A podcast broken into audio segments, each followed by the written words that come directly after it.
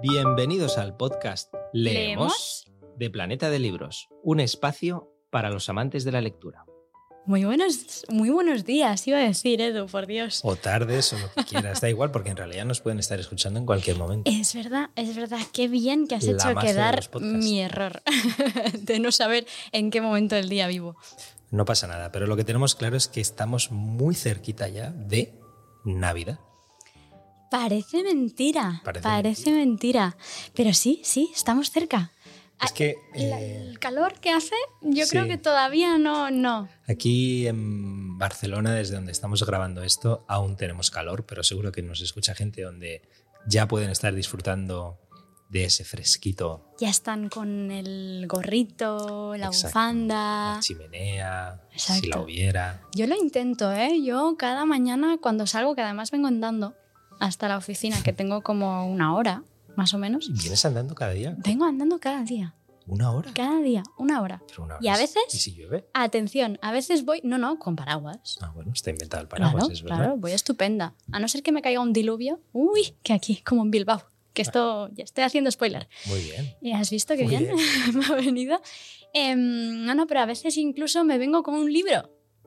Andando y leyendo. Exactamente. Hay que tener mucho arte para eso. Sí, sí. O sea, he empezado a hacerlo a la que me he aprendido los semáforos y sé cuándo tengo que mirar, en qué momento Me tengo está que pararme. mucho miedo esto, ¿eh? No, pero no. confío en ti. Sí, pero- porque además voy por una avenida que además, o sea, tiene como las aceras muy anchas y- Ujú. y, voy, voy segura, voy Vale, bien. vale, vale. Voy bien. bien. Porque es que si no, Edu, no tengo momentos para leer, porque si no llego por la tarde, ahí por la noche a mi casa, me preparo la comida del día siguiente. ¿Vuelves ceno. andando también?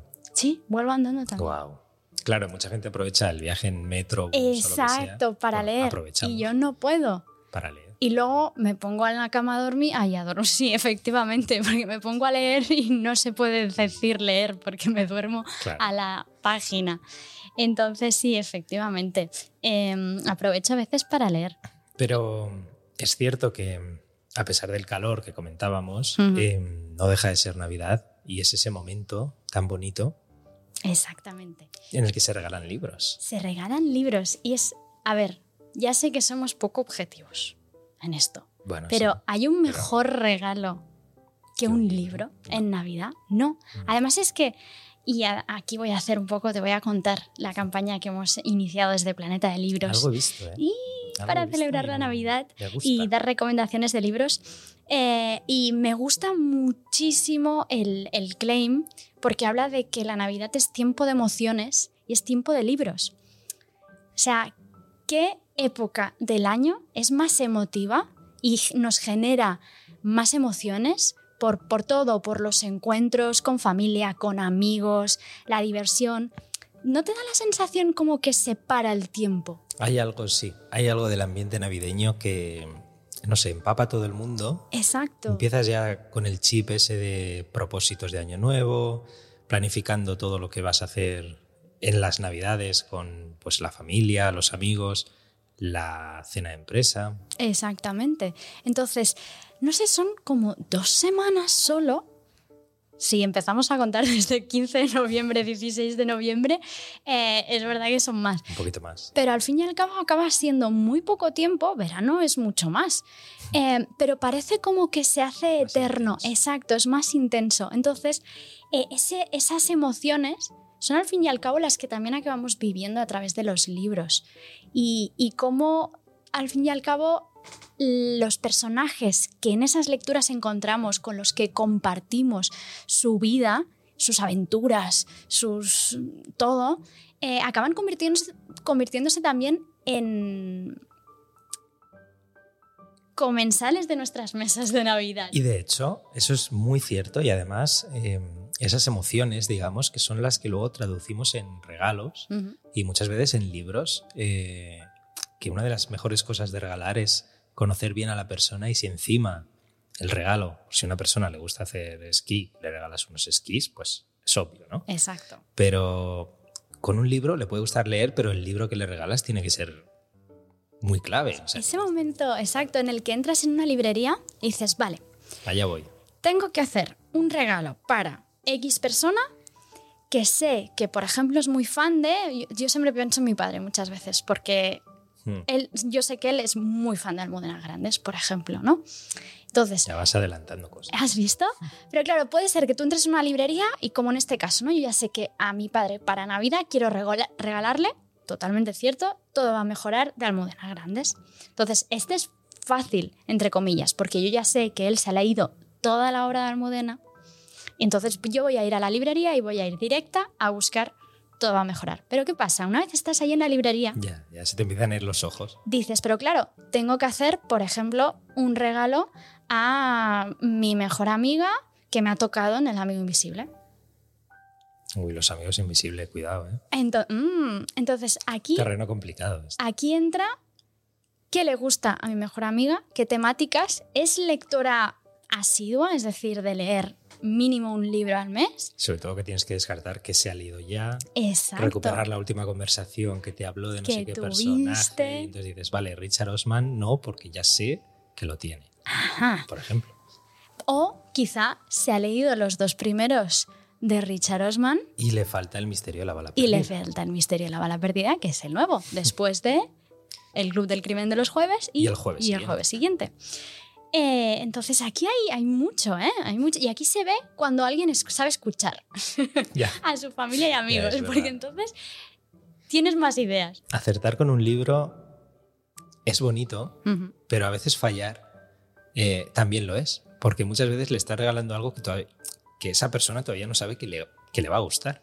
A mí a veces en, aquí en el trabajo hablamos, mm, comentamos muchas veces y es algo que me, me gusta muchísimo, eh, que es un lector eh, puede que no sea lector, o sea, alguien que dice, a ver si me explico bien, alguien que dice que no le gusta leer es alguien que todavía no ha encontrado su lectura perfecta. Entonces, en realidad todos tenemos un lector dentro. Voy a romper una lanza en favor de esta frase porque aunque suene atópico, es absolutamente cierto. Cierto, Y muy cierto. comprobable en seguramente los que nos estáis escuchando eh, lo sabéis, lo habéis comprobado con, con algún amigo o con algún familiar.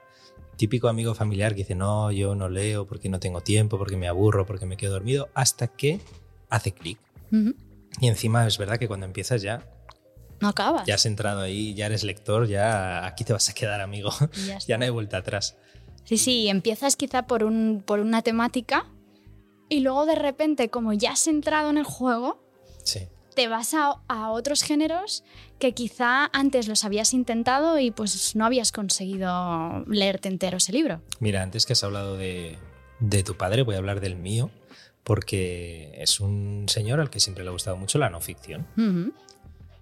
Y para que diese un poco el salto a esa ficción, la no ficción histórica sobre todo. Entonces empezamos con esas novelas que son ficción, pero con una ambientación histórica muy potente, ¿no? Muy, muy densa, muy bien construida. Y al final, ¿qué ha ocurrido? Que él solo ha ido tirando, al verse enganchado en estas novelas de ficción, eh, bueno, ha ido tirando del hilo y ya es autónomo en el terreno de la ficción. Ya está, ¿eh? Ya está. Muy bien, oye, muy bien. Me ha gustado mucho esta estrategia, ¿eh? Mm, sí, de sí. convertir a lectores. Aquí esto nos encanta. Fomento de la lectura. Total, total. Y bueno, hay una cosa eh, también el tema de los regalos y tal, que muchas veces tenemos regalos fijos. Aquellos libros o aquellas obras que necesitas. Ya eh, sé por dónde vas. Claro, y yo hay uno que para todo aquel amigo que le guste cocinar y que sé que ese no lo tiene, yo tengo un referente. Un referente que tengo yo y Ah, eso te iba a decir. personas. Tú y muchísimos más. Aquí no eres muy original, ¿eh? soy Pero cero está muy bien, está muy bien no ser original en exacto. este caso. Orgullosamente cero original soy. Porque Carlos Arguiñano no falla. Carlos Arguiñano no falla. Cada año, cada, Cada año. año. Es, para mí, que es uno de los regalos estrella de cada Navidad. Y por algo será. Y por algo será. Por Exacto. será. Ahora eh, acaba de sacar el libro Cocina fácil y rico. Es el último de Carlos Arguiñano. Pues si tenéis que ir a la librería y preguntar por el último de Carlos Arguiñano. Cocina fácil y rico. Más de 600 recetas. En la, la, la editorial lo define como más de 600 recetas para triunfar. Es verdad, pero no hace falta triunfar en esas cenas con amigos ni nada, sino contigo mismo también. Porque siempre tiene ese punto de cocina tradicional con esa explicación que traslada muy bien el programa que vemos, ¿no? Cada, ese programa también eterno. que es tan- Mítico. Que es, tan, mítico y tan maravilloso, a, a las páginas para, bueno, pues aquellos que, que no somos tan duchos en la, en la cocina, porque yo siempre, lo- siempre digo que yo cocino como un científico, ¿no? Necesito medir si en el paquete pone que hay que usar esta cantidad de pasta, yo tengo que Tú usar pones esa cantidad de pasta. y si ¿eh? tiene que estar nueve minutos en el fuego, son nueve.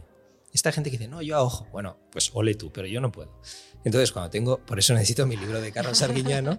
Para que que, me me, diga ahí- eso, nueve minutos o seis minutos si lo quieres al al dente. dente. Claro, exacto. Pero tiene que ser eso. Muy bien, muy bien. Y bueno, pues eh, Cocina Fácil y Rico eh, para mí es fuente, bueno, y los libros de Arguiñano en general, fuente inagotable de conocimiento. De hecho, el otro día una amiga me lo decía. eh, dice, si no le regalo a mi madre el libro de Carlos Arguiñano para Navidad, me sí. cruje. Que es que es una cosa. Y además ya me gusta mucho porque con los libros de Arguiñano hemos entrado casi en un terreno de coleccionismo.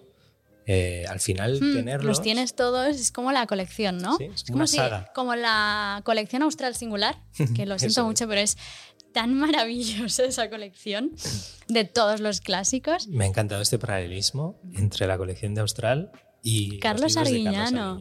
Si es que aquí Ni hacemos el mayor una... experto de marketing te hila esto tan bien como Mar. Yo lo he hilado. Sí, Ahí sí. lo tienes. Ahí ha quedado. Pero oye, tú que estabas hablando de como los regalos anuales, como el libro de Carlos Arguiñano, hay otro pack, diré, no solo de un libro, sino de dos libros, que también hay gente que no perdona en Navidad. Y este año, de verdad, que os recomiendo muy escarecidamente, tanto los que lo tenéis como tradición, como los que no, que vayáis a buscar, regaléis, recomendéis, os autorregaléis el Premio Planeta 2022 y finalista del Premio Planeta 2022. Es verdad que tenemos que hablar de tenemos que hablar de los premios. Exacto, exacto. Abran, abran notas, eh, mails autoenviados o libretas o lo que sea, pero apuntad, Lejos de Luisiana, de Luz Gabás. Este Con es, esa portada que ya lo hace. es maravillosa. Bueno, tú que hablabas, tú que hablabas de que tu padre le gustaba la novela histórica con una gran- un gran trabajo detrás de documentación. O sea,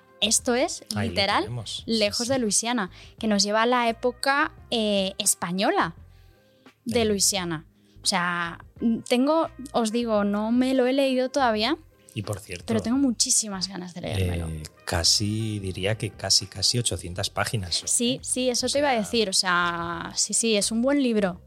Luz Gabas para, para rato, una autora con muchísimo renombre Toda Palmeras en la nieve. y esas 800 páginas para aquellos que os gusta meteros en un libro y no salir en un tiempo, o igual si leéis muy rápido, si salís en poco tiempo, pero aún así, de esos libros en los que te sumerges realmente, eh, lejos de Luisiana de, de Luz Además, que ha sido Premio Planeta. Planeta. Eh, Además es que lo, lo tiene, es de esos que lo tiene todo. Tiene una historia, o sea, y ya os digo, muy bien documentada. Nos vamos a la España eh, del corazón de Norteamérica, pues imaginaros, en 1763, siglo XVIII. Y además también tenemos una super historia eh, de amor, que yo creo que es, bueno, con la, tiene que ser maravillosa. Además que ya siempre el modo en que Luz Gabaz, Gabas narra sus historias y sus tramas, te del imperdible. A ver. ya sabes cómo. Ah, muy bien, muy bien, porque vamos a hablar de... La finalista, Muy bien. Cristina Campos. Y esa otro portadón, por Otro cierto. portadón. Bravo por los diseñadores, que también hay que darle su, su reconocimiento. Es como Y- un evento, ¿eh? Cada vez que salen las portadas. Siempre estamos aquí como impacientes. Uy, uy, salen las portadas. Venga, a ver. web, exacto. eh. Y se crea siempre un debate. ¿Has todos- visto la portada del nuevo premio? Y ya todo el mundo ahí alrededor Todo el mundo. comentando. Y efectivamente, Cristina Campos, Historias de Mujeres Casadas, Mm. la novela finalista del, del Premio Planeta 2022. Os voy a leer, nada, tal como aparece en la descripción de la web. Y ahora hablamos un poquito más. Maridos, amantes y amigas van y vienen, pero el amor, el verdadero amor, permanece para siempre. Una novela sincera y actual sobre el matrimonio, la amistad, el deseo y el amor. Yo creo que no hace falta decir nada más. Y con esta musiquita de ¿Has visto? No, simplemente deciros, eh, Cristina Campos seguramente os sonará por, Pan de limón con semillas de amapola, esa novela fantástica que tuvo su adaptación a la gran pantalla hace muy poquito, Sí, de la mano de Benito se- Zambrano. Se publicó en 2016. si Sí, no imagínate, es, es- Y- es de lo que llamamos un long seller. Exacto. Ha seguido ahí vendiendo y con cada vez nuevos lectores que querían, que querían acercarse a la obra de, de Campos. Y luego, además, la adaptación que estabas comentando. Además, tengo que decirte, en el momento, el, día 15 de octubre, cuando se falló el premio, cuando se anunció y se dijo Cristina, el nombre de Cristina Campos, me, me explotó la cabeza. Dije, qué maravilla que esta mujer vuelva a tener una novela que además sea reconocida como finalista y además menudo discurso que hizo Cristina Campos Sí. al recoger eh, el, el- sí, ese es premio momento, ¿eh? finalista. Es, fue un momentazo. Si no lo habéis escuchado todavía, eh, podéis entrar en el YouTube de Planeta de Libros, porque allí está ese momento en el que Cristina Campos sube al escenario cuando la proclaman finalista del Premio Planeta. Y, y de verdad que merece mucho la pena. Habla mucho de, sobre educación, sobre cultura. Eh, y, y yo creo que todo eso está también en parte, eh, se desprende de esa novela que es Historias de Mujeres Casadas. Se echaba, se echaba de menos a, a Cristina Campos y Sí, muchos lectores totalmente. esperaban a Cristina Campos como otra autora que siempre que no tiene novelas espera, porque es una de las más Siempre. queridas de este país, que es eh, Rosa Montero, que está teniendo un exitazo merecidísimo Sí. con El peligro de estar cuerda, que ha publicado Sis Barral y hace una novela que también tiene muchísima investigación, mucho trabajo, mucho trasfondo y esa defensa un poco de, del valor de ser diferente que yo creo que estamos en, viviendo un momento que, que cobra especial sentido, ¿no? Está, Sí, de aceptar que no tenemos por qué estar siempre cuerdos. Exacto. Tenéis un. Bueno, si no lo habéis leído ya, si no, si no os han hablado ya del peligro de estar cuerda, tenéis un fragmento en, en la web, en planetadeliBros.com, y es que además podéis escucharlo también. El fragmento En audiolibro. en audiolibro para, para ya terminar de, de entrar. Y desde luego uno de los regalos estrella, yo creo, de. Porque te iba a decir, podríamos. Yo creo que si, si yo estuviera trabajando en una, en una librería y alguien entrara y me preguntara: Mira, tengo que hacer un regalo, quiero que sea un libro, pero no puedo decirte ni qué gustos literarios tiene esa persona, ni si le gusta mm, tal autor, ni si le gusta la novela negra, nada. No puedo decirte nada, pero sí que sé que quiero regalar un libro. Yo creo que el peligro de estar cuerda Mm. estaría en una de las propuestas que, yo- que yo haría.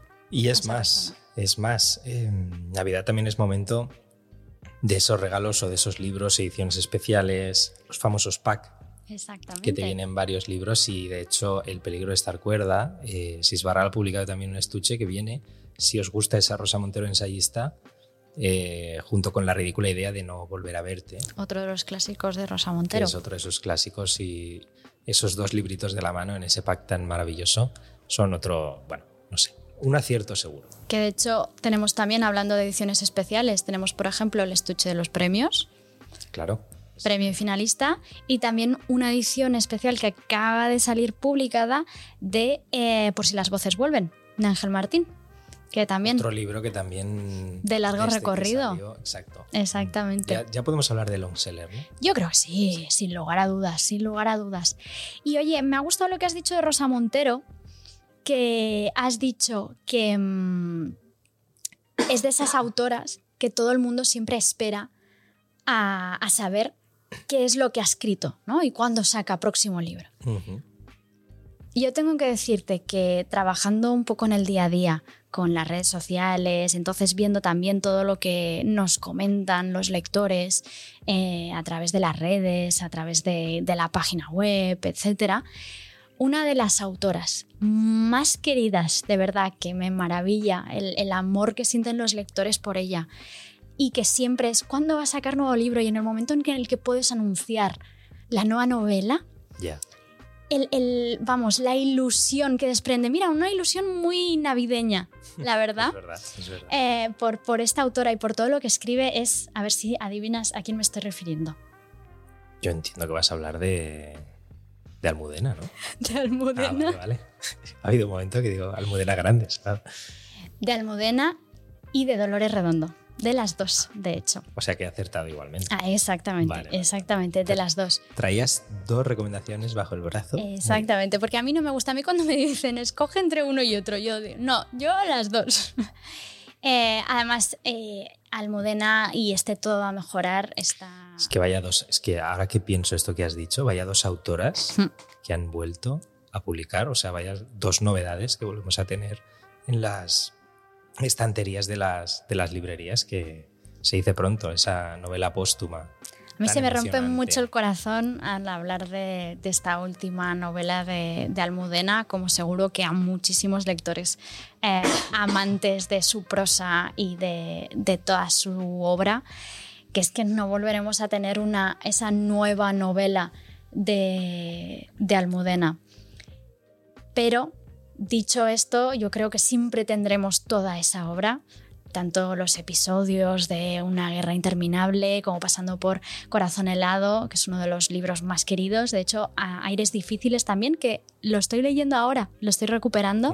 Ese Aires difíciles de Almudena Grandes. Bueno, es y que al- ahí está el valor, ¿no? De, re- de- de volver a reencontrarla en todos estos libros. Lo bonito de leer también es releer muchas veces. Exacto, exacto. Es- Y entonces, y. y Dolores, y Dolores. Dejamos de todo va a mejorar, de hecho, que, que es una novela eh, futurista, cosa nueva en, en Almudena Grandes. Pero ya veréis que, que casa muy bien con, con todas las historias que siempre ha contado. Y esas, bueno, esas novelas también tan documentadas históricamente Bueno, sí, en eso siempre de ha sido Almudena una- siempre es, vamos, la mejor, yo creo, de las mejores. No me- por eso también un poco la comparación siempre con Benito Pérez Galdós, ¿no? Y los episodios nacionales. Mm. Eh, y Dolores, Dolores Redondo, que acaba de lanzar eh, su última novela, Esperando al Diluvio, que nos lleva a Bilbao. Ahora nos, nos alejamos del Baztán, nos vamos a Bilbao, pero al Bilbao de 1983, si no me equivoco, y a un diluvio, os hablaba antes del diluvio, eh, pues un diluvio que cayó en Bilbao en, en esas fechas, pero que arrasó con todo. Entonces allí había un- una persona, un asesino en serie, pero macabra, eh, y allí sitúa Dolores Redondo la historia de Esperando al Diluvio, esa nueva novela negra. Y, yo quiero hablar de la, ambientación que, esta mujer, que Dolores Redondo, hace en sus novelas. Es, eh, me parece algo maravilloso y es algo que destaca muchísimo todos los lectores. De hecho, al, anunciar y al, al- al- al salir la novela, ¿no? que preguntábamos también a la gente, a los lectores, ¿qué es lo que hace que las novelas de Dolores Redondo sean únicas? ¿no? Y muchísima gente nos, nos habla de los personajes, de cómo está narrado y muchísima gente también nos menciona esa ambientación. ¿no? tanto en el Valle del Baztán, pero aquí en este caso en Bilbao, hace realmente, nos decía un lector, que te encuentres en ese escenario. Bueno, es que ha convertido con su, con su obra, ha convertido el Valle del Baztán en, en un escenario de novela, un escenario literario y fomentado, digamos, ese turismo literario del que hemos hablado. Muchas veces en algunos episodios, y de hecho fui al Valle del Baztán Exacto.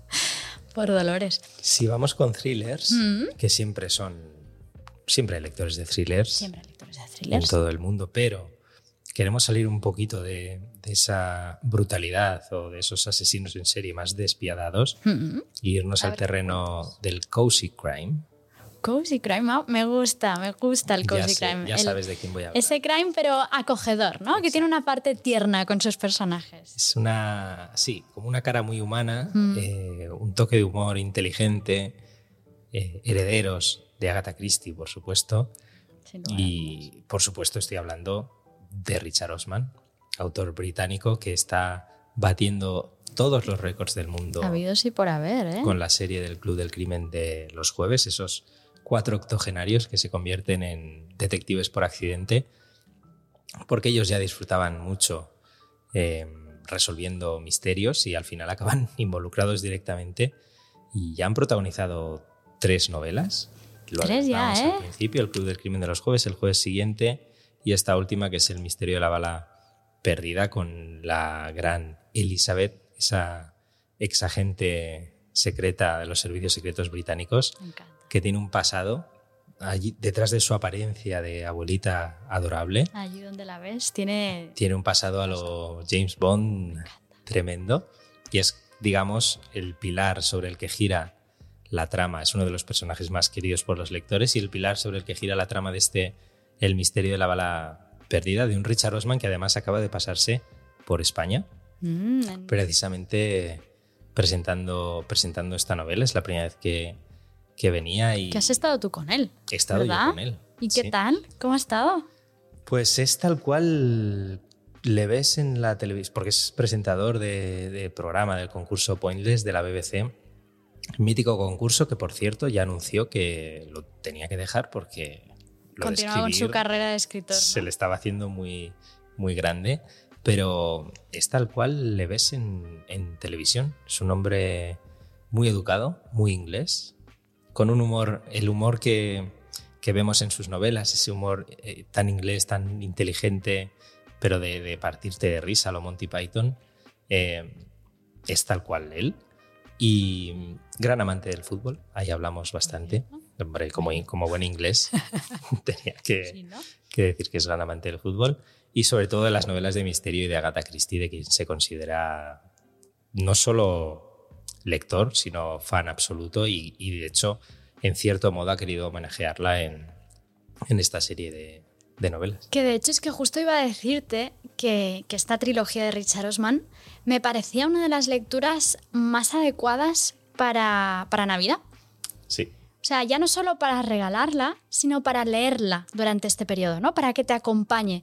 Porque eso que tú has dicho, ¿no? Esta, esta parte de humor, esta, este toque exacto que decíamos, el acogedora. Es, y a la vez, ¿no? Tiene ese misterio que te hace querer leer más y que te acompaña. Yo creo que estos cuatro personajes, ¿no? estos cuatro abuelos, abueletes, pueden acompañarte durante todas las navidades y como alegrar, alegrarte un poco más. Como dice el propio Richard Osman, aquellos que vayan a enfrentarse a, a la lectura de su obra, que no subestime jamás el talento de un grupo de abuelos. Atención, atención. Oye, me ha gustado mucho esta recomendación. Em, ya para ir cerrando, porque os avisamos, dentro de pocos días, porque además queda todavía un poco para Navidad, em, haremos otro episodio, otro Spaces, otro episodio de nuestro podcast, en el que vamos a pediros que nos escribáis a cualquiera de las cuentas de Planeta de Libros, ¿vale? Podéis dejarnos comentarios, podéis escribirnos por mensaje privado, etcétera, que nos pidáis recomendaciones, ¿vale? Para vuestros amigos, para vuestra familia, para vosotros mismos, para regalar en Navidad. ¿Vale? Porque a veces es verdad, dices, sí, sí, estaría muy bien regalar un libro, pero ese es el problema, ¿no? No sé cuál escoger para que le guste a esa persona exactamente. Pues nosotros os vamos a venir a ayudar. Entonces, en el próximo episodio a partir de un poco todo lo que nos hayáis ido preguntando, nosotros iremos dando recomendaciones. ¿Vale? Lo que aquí modestamente Edu y yo consideremos que pueda cuadrar. Ah, entonces, dicho esto, yo creo, Edu, que podemos hacer dos recomendaciones más para ya también este primer episodio navideño. Sí, yo creo que también eh, tenemos que hablar de esos nuevos lectores, mm. esos lectores que, bueno, que no son nuevos, eh, siempre han estado ahí. Exacto. Y, hablar un poco de, literatura juvenil que, gracias a esos lectores de, bueno, que ahora se, se dejan atrapar por esas grandes historias, esas autorazas y autorazos de literatura juvenil, después seguirán y seguirán y contribuirán a esto de regalar libros que tanto nos gusta. Y estoy hablando de una serie que yo creo que no necesita recomendaciones ni casi explicación porque todo el mundo la conoce y sobre todo después de esa adaptación. ¿A serie? A serie y estoy hablando de Heartstopper. De Alice Osman. Siempre me, me cuesta el, la la ST. Ahora me, sale más como acento británico, en plan el hot stopper.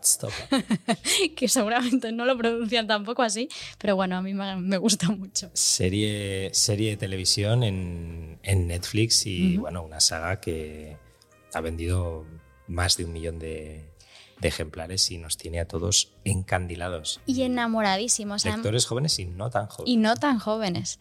Y además es lo que decías antes también un poco con, con Richard Osman, aquí sin la parte esta del, del thriller y el misterio, Pero yo creo que también la saga Heartstopper es eh, una saga tierna, Cierto. divertida, encantadora, que yo creo que necesitábamos de estas historias positivas. Eso te iba a decir. Que también va bien que, un- que los libros nos despierten sonrisas que, y que esas sonrisas no se borren. Y que esos jóvenes lectores que se, que se sienten identificados con la historia eh, que nos cuenta Alice Osman, que vean que no se van, evidentemente van a tener que luchar con muchas trabas que les va a poner la sociedad, pero pueden encontrar una parte muy positiva que ya existe. ¿No? Y yo creo que, que es, muy, es un referente muy importante, Heartstopper. Exacto. Que también, por cierto, hay estuche. Hablábamos antes de... Hay estuche, hay estuche. Y libro para colorear. Y libro para Atención. colorear. Eso es. O sea que no hay excusa para involucrarse ya en el, en el mundo de, de Heartstopper. Y yo voy a terminar y os voy a hablar de. Bueno, yo no sé, eh, Edu, si tú llegaste a leer eh, Jerónimo Stilton. Mm, No, pero soy fan. Muy bien. Bueno, fan. o sea, no lector porque ya me pilló un poco... Sí, igual que a mí. Pero me parece un Pero personaje... es un personaje absoluto. Yo, de hecho, te he contado alguna vez que cuando entré a trabajar en Planeta, de hecho, eh, entré a- para dar apoyo al equipo de infantil de marketing para gestionar las firmas de libros con Jerónimo y yo cada semana hablaba con eh, la persona que iba a disfrazarse de Jerónimo en una librería Es que y iba a, a firmar libros para los pequeños. Está reconociendo que eras tú la persona disfrazada de Jerónimo Stilton. Tengo que decirte que no he estado nunca dentro del disfraz de Es Jerónimo. He estado fuera ayudando y de hecho siendo testigo pobres de los actores que están dentro del disfraz. Eh, Oye, mucho ánimo a esta gente porque bueno, además es que ves las caras de los niños. eso Los días del libro, día San Jordi, ves a los niños cómo llegan, con qué ilusión, para que Jerónimo y Tea Stilton, de hecho, la, la hermana de Jerónimo, de Jerónimo. sí. les firmen los libros, Es que, que yo creo que es el mejor regalo. yo la primera vez que vi ese, esa cabeza gigante de, de Jerónimo Stilton por ahí entre las estanterías, dije, pero qué maravilla es esto. Es, Dios". es absoluto. Entonces, eh, Jerónimo continúa con sus aventuras. De hecho, eh, para los que lo sigáis y tengáis eh, sobrinos, hermanos, hijos, fans de Jerónimo, tenemos ya el Reino de la Fantasía, decimoquinto viaje. Imagínate. Eh, y, y todos los que quedan. Pero a- además de Jerónimo, quiero hablarte nada muy rápido de dos sagas, dos series que han empezado, que además tienen también sus aventuras, eh, sus series distintas, etcétera, porque esto se va a convertir en, un, bueno, en dos universos maravillosos. Una es el universo de Ana Cadabra, Oh, me encanta, la bruja encanta. Bueno. Esas ilustraciones son... de David Sierra, esas ilustraciones maravillosas y esas historias que, que escribe Pedro Mañas, que tienen a, a los niños y a las niñas de, ya os digo, eh, si os, tuviera que decir para qué edades, ¿no? Es la típica pregunta, ¿para qué edades está recomendado? Os diría un poco entre 6 y 8 años, iría por allí un poco. Eh, hay ya varias aventuras de Ana Cadabra, de hecho, además ha salido el típico un spin-off que se dice en inglés ahora con las series, pero que es una, una serie de libros nuevo con uno del mejor amigo de Ana Cadabra, que es Marcus Pocus, ¿vale? Que tiene su propia serie que también está encantando. Y ahora, eh, justo para Navidad, sale un, un libro nuevo que es Ana Cadabra, Aventuras Legendarias. Pues con unicornios, bueno, por en medio nada. De hecho, Mágico, el- absoluto. el primero se titula El Valle de los Unicornios, ¿no? Exactamente. O sea, Ana Aventuras y Legendarias 1, unicornios. El Valle de los ¿Quién Unicornios. quiere más? Nada, nada, imposible, imposible. Una aventura legendaria. Eh, y después el otro universo, que esto tenemos que agradecérselo en mayúsculas a Roberto Santiago, ya ese imaginario tan potente que tiene para la literatura infantil, que es eh, Los Once, Las Princesas Rebeldes y ahora Gamers Piratas. Y además es que lo maravilloso de estas tres series, ¿vale? Que nos sitúan a, niños y a niñas que tienen superpoderes, es que se juntan entre ellos. Es decir, nosotros tenemos la serie de los 11, por un lado, que son, eh, es un, equi- un equipo de, de fútbol. Tenemos a las princesas rebeldes por otro lado. Y ahora también tenemos una nueva serie que es eh, Gamers Piratas. ¿Vale?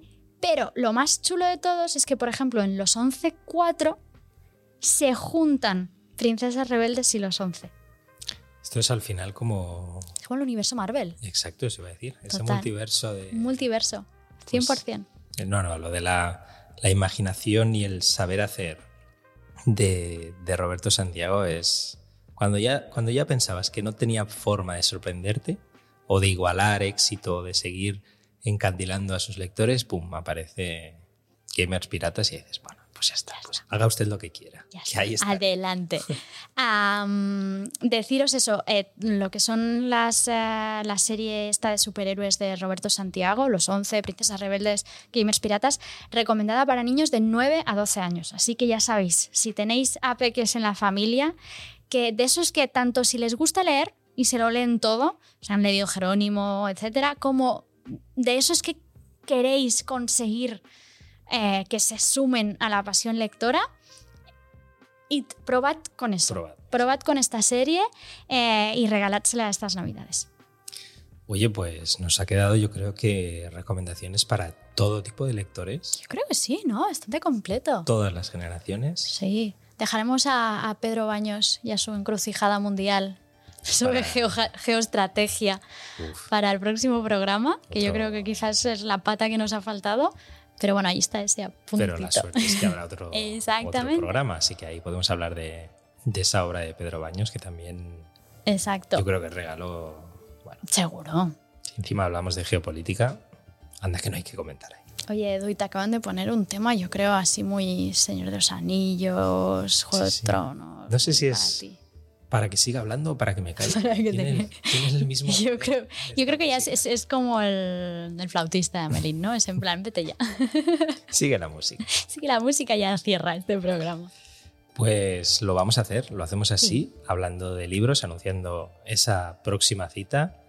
Y déjennos, como decías, Mar, eh, dejadnos los comentarios eh, de esas recomendaciones navideñas para, para traerlas frescas. Para el eh, próximo programa. el próximo programa y lo dicho. Y eso, id pensando, esta Navidad, libros, libros. Y más libros. Exactamente. Muchas gracias. Gracias.